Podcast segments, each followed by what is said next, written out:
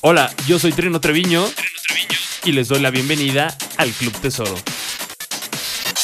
Well, thank you very much for, for your time and for joining here for this interview. Uh, if people don't know, uh, you represent uh, the project VIZE.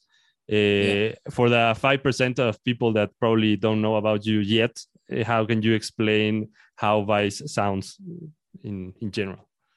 Um, well, how VIZE sounds in general. Um, uh, short in three words, maybe um, uh, um, um, a hook, a build-up, a bass that slaps, and um, unexpected collaborations and sounds that we want to release every time. And, and if people look for you on the web or on the DSPs like Spotify, Apple, etc., they found your music, and, and a lot of them can see that you are very associated with this slap house uh, genre, no, or category, or, or however we want to call it. So, why uh, did you decide at the beginning? Because I mean, you're very eclectic. This we can talk later on on the interview, but uh, mainly a lot of people know about you because of this genre. And why did you start like with this movement? Uh, because we named it. Uh, you mean how, why we named it Slap House? Yeah, or why why did you feel uh, comfortable in that genre specifically? When producing music? We, we started uh, two years ago with uh, our first uh, single, I'm Glad You Came, and it was uh, a, a, new sound, and we we we liked this uh, this sound really much, so uh, we we started with it, and the name Slap House came from um, also two years ago. we sat in a car with our manager, and we showed him a demo, and he told us, "Oh, that sounds so slappy." uh, and uh, just kidding. We uh, he said uh, we we call it slap house, and some days later or some weeks later, we we we told it all uh, all guys in the parties, all the festivals, and uh, yeah, now you can find a playlist on Spotify with slap house. it's crazy. Yeah, you create a, a, global movement. I mean, a lot of people right now are talking a lot about the genre, and it's. Yeah. I mean, you you should feel super glad no that, that you created this whole... yeah yeah it's it's, uh, it's, it's, cra- it's crazy. It's crazy. Because it was just kidding you know. We said in the car was just kidding uh, about the name and uh, now uh, it's normal. It's but that's how the best creative ideas in music come no? Like when you're just like having fun and everything yeah, yeah, flows yeah. in general. Inspiration from from the crowd and the party and yeah. And, and also if people look for for your profiles right now you have a lot of new music this 2021 and of course it sounds not only in slap house i i think that you like touch a lot of genres in general. So uh, how has been your creative process so far this this year and and the releases you've been uh, sharing with the audience? Yeah.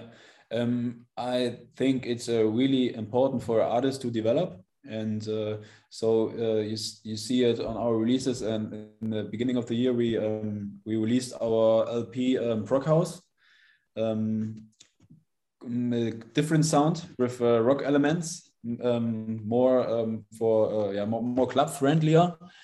Um, we thought uh, it's the right moment to to show to show our fans a different side of VIZE but uh, we also want to, uh, or we, we, we, we want to stand for for what who we are. You know, we want to stand for our, no, our normal sound, but also for um, off of my mind. Uh, you hear that it sounds different from our perspective. It's, it's more a pop song, but uh, definitely with a, a, VIZE stamp on it. So, and also in the future, we want to uh, show you some, uh, yeah, unexpected collaborations, unexpected sounds, and um, we have a really special song um, in the beginning of September. It's uh, really important for us. We, we, we love this song.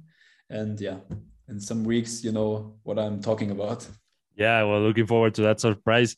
And, and also, you, you said something very important that is uh, the collaborations, because of course, you have a lot of uh, songs released as yourselves, as, as VIZE. But yeah. if, if if people look for you, you also have a, a, lot of collaborations. I recently was listening a lot. Uh, two weeks ago, I was uh, at the beach listening to your track "Off My Mind" with Icona Pop, which yeah. is pretty amazing. I, I, mean, the vibe combined with the with the landscape of the beach was amazing. So I, I really find it like a perfect match of that track being played there. And yeah, I mean, I, I do think that making collaborations has uh, i mean i don't know if for you must be if it's a hard process or how do you combine two different projects? Because i mean I icona pop people know that they already are inside electronic music no? But yeah. of course combining your talent with them uh, how how does it work? Yeah every every time is uh is for us uh, we try to um, to combine to connect um, the different uh, music worlds together. For example with icona pop the icona pop music world and our music world in one song. And that's uh yeah um, that's how we we do it. And, um, for example with the icona pop song for us it's uh, yeah, it's more a, a, a pop song yeah? and it sounds more different to our slap house but also you you can hear it's a VIZE it's a, it's a VIZE song and that's uh yeah that's a, an important thing to connect the different worlds together into one world every time also with our single before with papa roach the rock sound from papa roach mm-hmm. and uh, they had a long break uh, they don't release any song and then uh, came with uh, something like this with us together in a collab super crazy yeah. and do you find it hard to understand how they see the, their music and how you adapt it to yourself or how or or is for you guys uh, super simple like you receive the ideas and then start to work or how does it? No it's uh and yeah not every time super simple but it's uh yeah it's uh every time nice to to um to uh, choose uh, the elements together to you know some elements from for example papa roach our elements to one song. This is nice to uh, to combine the different genres. Yeah. And and when you are creating these tracks, uh, what do you have in mind? Like you're like imagining the dance floor or a festival or or or yeah, like what scenario you have in your mind at that moment? Yeah, uh, music is uh, for us is all about emotions, and uh, that's that what we want to share with all our songs, emotions, and um, yeah, what you uh, um, say um, the festivals, the parties. We missed it so much. Uh, we the, we missed the feedback from the from the people. You know, yeah. Uh, last year we released, uh, um, yeah, every week, almost every week, a song or a remix, and we never had the feedback direct from the from the crowd. We had the feedback from social media, from Instagram, Facebook, YouTube, from uh, the streams on Spotify, but we don't have the direct feedback from the festival. So yeah, I mean, you have a, like a super amazing feedback in, for example, in Spotify. If people look at your profile, you have millions of plays in your track. So of course, people are very happy with what you guys been making so far. No. Yeah, yeah, but but um, uh, yeah, you're right, and it's crazy, crazy for us, really crazy, unbelievable. Um, uh, if you uh, if we see the streams on Spotify every day, but um, it's not all for us. Um, we, we really missed uh, in the last years the to see the people uh, in front of the stage um, while playing our music. So people, yeah, dancing, celebrating, emotions, uh, the feedback, yeah, and hopefully it uh, comes back to normal. Also, yeah, in Mexico. yeah, for sure. What has been like this one place or or it could be several places where you never thought your music could reach and now you're seeing a lot of feedback from people writing to you in instagram or in facebook or whatever about like saying guys we love your music over here. Like what was this unexpected place in, on earth uh, yeah, uh, for example, Mexico. Uh, three days ago, um, someone uh, wrote us on Instagram, um, guys, uh, we love your music, uh, waiting for you. Mexico is waiting for you. So, okay, I like, yeah, let's go, let's do it. I, I, shared it on Instagram in the story. I said, yeah, Mexico, let's go. Awesome. Yeah. yeah. Um, Asia, um, all countries that are far away from from Germany. You know, it's crazy. Yeah, America, South America, Africa um, Asia, Japan, crazy. Yeah. And, and also, I think that I mean the success you you guys have have till now has been amazing. I mean, you also received like gold records and a lot of awards. I mean, in terms of of, of the performance of your tracks, and uh, I mean, probably you when you've started the project, you had like some goals you wanted to to achieve, and have you fulfilled them so far, or what could be some goals that you're trying to reach right now as a project yeah um, um, the goals when we started our project was to to find our own signature sound yeah that uh, we achieved i think we achieved it because also you know yeah. yeah. And uh, now um, um, our one of our big goals is uh, on the one hand uh, to have uh, to play on the biggest festivals in the world for ultra in Mexico and Cancun and uh, um, in uh, Tomorrowland, so for example. And uh, on the other hand, to to have more collabs uh, with unexpected artists or um, to create new sounds, yeah, for our fans. But we know that who we are and we, we want to stay that for who we are and we, we stay for unexpected collabs maybe a big goal for the future um, would be to collab with justin bieber wow. Yeah yeah.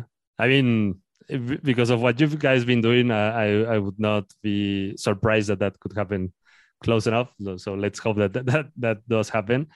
And, and yeah and also how, how do you guys uh, if, if people haven't seen you on on on a live show etc how how do you guys prepare like your ses- your session your set or or however you decide to to show your music on stage um, yeah um, every day. I listen to uh, to our to our uh, genre um, music every day what we play on the show to uh, to um, to uh, update it every day. And uh, we play in the studio together and um, um, working for new edits that we want to play at the show for sure. Um, and the routine before the show is um, that um, normally 10 minutes before the show i uh, i prefer to don't want to talk with anybody to stay just yeah. focus for myself and uh, stay focused for the for the show to to uh, transport or uh, to, to submit the vibes, uh, the, the nice set, uh, the perfect vibe for the people. And uh, yeah.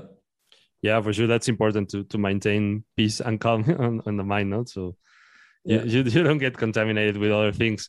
I speak a lot with a lot of young DJs and producers around here in Latin America and Mexico also.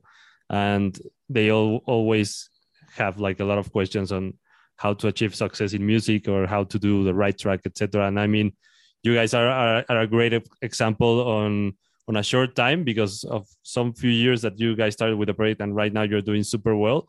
What could be like your best tips or lessons you, you've learned so far in terms on how to show your music to the world and being successful? Um, one of of the best lessons uh, would um, or where that um, if you have a dream and believe in that dream or believe in that song, then uh, yeah, believe yourself. If other people say uh, no, it's not the right song, you have to change this, change this, but believe in yourself and yeah, stop thinking, start doing. So every day, work hard for it, work hard for your dreams. Maybe someday it comes true. And on the creative process, I mean, in terms of production, what would be also like your advices on the on that side? um, our production uh, process normally uh, yeah we uh, we meet in the studio with uh, normally or usually with a with songwriter team and uh, different producers and somebody has an idea and then we work for this idea and yeah every day so some days it worked pretty well. And we released a song like uh, off of my mind. But some days we more of this that days we work for songs that we never released. No yeah so it's important to say that team teamwork yeah. is necessary sometimes no? To yeah. to let them know that the ideas can flow better in a group sometimes. Yeah. yeah. yeah. You have to uh, yeah uh, calm down and uh, believe uh, in the in the music. And that what you what you want to do. So awesome well, uh, thank you very much, Joan, for, for your time and and being part here of the of this interview. Uh, I also want to, to invite you to uh, also to come to Mexico, of course, and have some tequilas over here. But also, oh, if you want if you want to say something else to your crowd over here in Latin America, they would be more than happy to to know more about you guys. So, what can you say?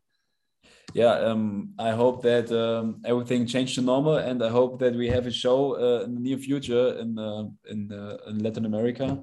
Uh, see you guys, and uh, hope if you want, you can uh, follow our music journey on our socials: Instagram, Facebook, YouTube, VIZE Music Official.